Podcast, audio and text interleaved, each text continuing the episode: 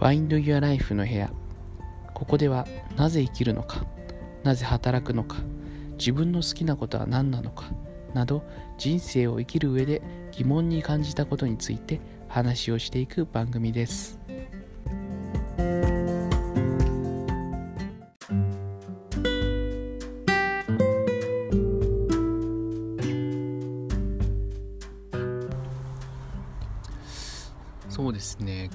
はですね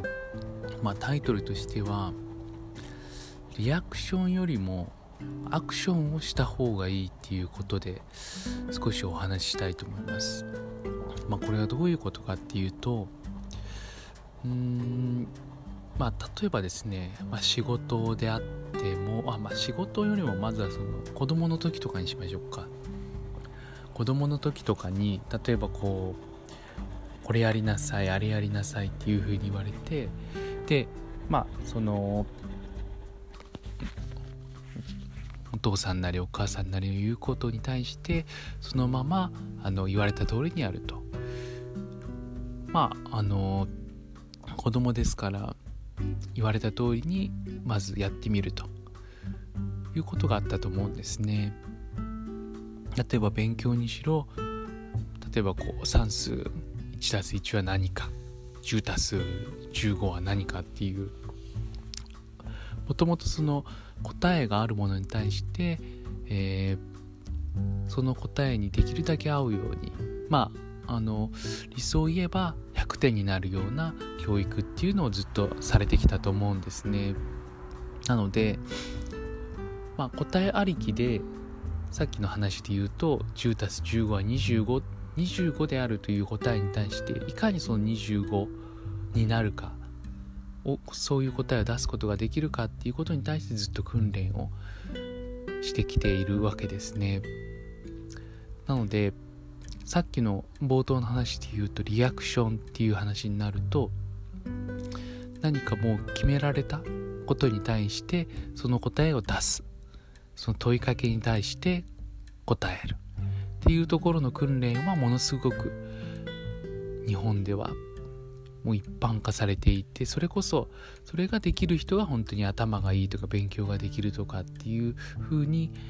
考えられてると思うんですね。なのでこれすごく日本人得意だと思うんですよね。それに対して一方ですねアクションっていうことなんですけれどもこれ私は例えばそうだな例えば絵を描いたりだとか音楽を作ったりとか、えー、ダンスを作ったりとかっていうことはもう何もないわけですよね。誰に言われてやるっていうわけでもなくて自分がやりたいと思って絵を描くとかこうまあ音楽音楽をこう作曲したりだとかあとは本当創作ダンスみたいな感じでダンスをこう踊れたりとか。これ何かお手本みたいのがあるわけじゃなくて。まあ、例えばさ、あの、最初の例、あの、最初の、あの、例の絵を描くっていうことでも言うと、まあ、絵を描くって例えば風景画みたいな形でそこにある風景に対して、えー、模写するっていうところはあって、まあ、それだとあのアクションなのかっていう話はあるんですけど、まあ、ただですね自分のこの手でその絵を描くわけですからやっぱりオリジナリティにあふれているものだと思うんですよね。ただこういうふうに何かこう何もないところから何も別に言われたわけでもなくてやれって言われたわけでもなくて自分の方からちゃんとこう、まあ、ちゃんとというかですね自分からこう自発的に何かをこう作り出すっていう行為は本当にどんどん少なくなってくるかなと思うんですよね。本当にそのリアクションの方もう答えありきでその答えを出すためのトレーニングっていうことは本当にもう本当に99.99%教育の方でやられてやられてるとは思うんですけど本当にこう自分のオリジナリティを生かして何かをこう作り出すメイクするっていう行為に対しては本当にうーんこう大きくなればなるほどそういった機会っていうのは少なくなると思うんですよね。まあ、そういう幼少期とか子供の頃二十歳ぐらいまで過ごすとですね、まあ、社会になってから結構大変な目に遭うわけですよね。どういうことかっていうとまあ会社の方から、まあ、会社に所属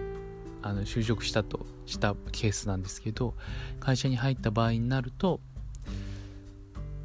言われるわけですよね会社の方からこれやれとかあれやれとかその代わりに給料を渡すというような感じで、まあ、会社に対する性こういうことをしてくれっていうある意味理想の形があるわけですよね。それに対してどのくらいその理想に近づけるかっていうところは会社に対してその会社がその人に対する評価になるわけですよね。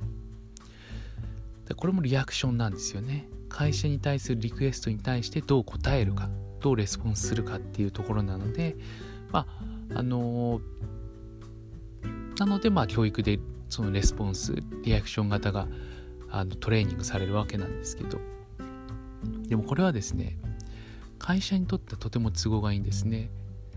言われた通りにやってくれる。まあ言い方あれですけどロボットみたいな形で形な人間を求めていると。そうした方が会社としてはあのまあ、よく歯車なんて話がありますけど社員が歯車のようによくくるくるくるくる回ってよく動くというような体制が出来上がりになるわけです、まあ、ただですねこれは本当に会社にとってはいいかもしれないんですが、まあ、そもそも会社って何のためにあるのかとかいう話もあるんですけど個人についてはそれはどうなんでしょうかね。確かに、えー、会社に対してある意味貢献をして、まあ、給料増える場合もあるかもしれないんですけれどもうーんそれで楽しいのかなっていうふうに思う時もあるんですよね。まあ、確かにその会社にとって必要とされるっていうところで、まあ、社会にもこう属することにもなるので心精神的には安定もしますでしょうしそういったところでは結構やりがいみたいなものは出てくるかなと思うんですけどただやっぱ言われたことだけをやるっていうことになると言われないと何もできないっていうことにも裏返しで言えることにもなるかなとは思うんですよね。だからそうした時にまああのタイトルでもあるんですけどリアクションをするよりも何かこう自発的に自分のオリジナリティを生かして何かをこう作り出すっていう行為がやっぱり今後は必要になってくるんじゃないのかなっていうふうに思います。どんどんその RPA とかで RPA その AI とかロボットとかっていう領域でこう言われたことだけをただやるっていう業務はどんどんどんどんロボットの方に移行していくかなと思いますので、まあ、それに対してやっぱり今までのレスポンス型っていうよりあリアクション型っていうよりも自分で何かを想像するオリジナリティをこう出してクリエイティブなことをしていくっていうことが今はやっぱ求められる時代なんじゃないかなと思います。なのでまあよくクリエイティブとかオリジナリティとかイノベーションみたいなワードはどんどん最近は出てきてますけど、まあ、そういったところがやっぱ大事なんだよ、まあ、言われたことだけをやるっていう時代はやっぱなかなか今後はしんどいからまああの自分のオリジナリティを生かしてやっていくっていうことが大事なんだと思います。ただですねこういう話になるとじゃあどういうふうにオリジナリティとかクリエイティブとかイノベーションとか生かしてあのうまうま埋めばいいのっていう話になると思うんですよね。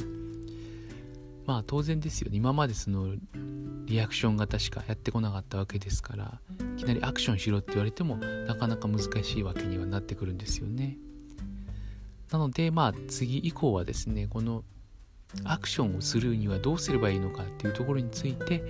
あの少しずつ話をしていければいいかなと思います。今日は以上になります。ありがとうございました。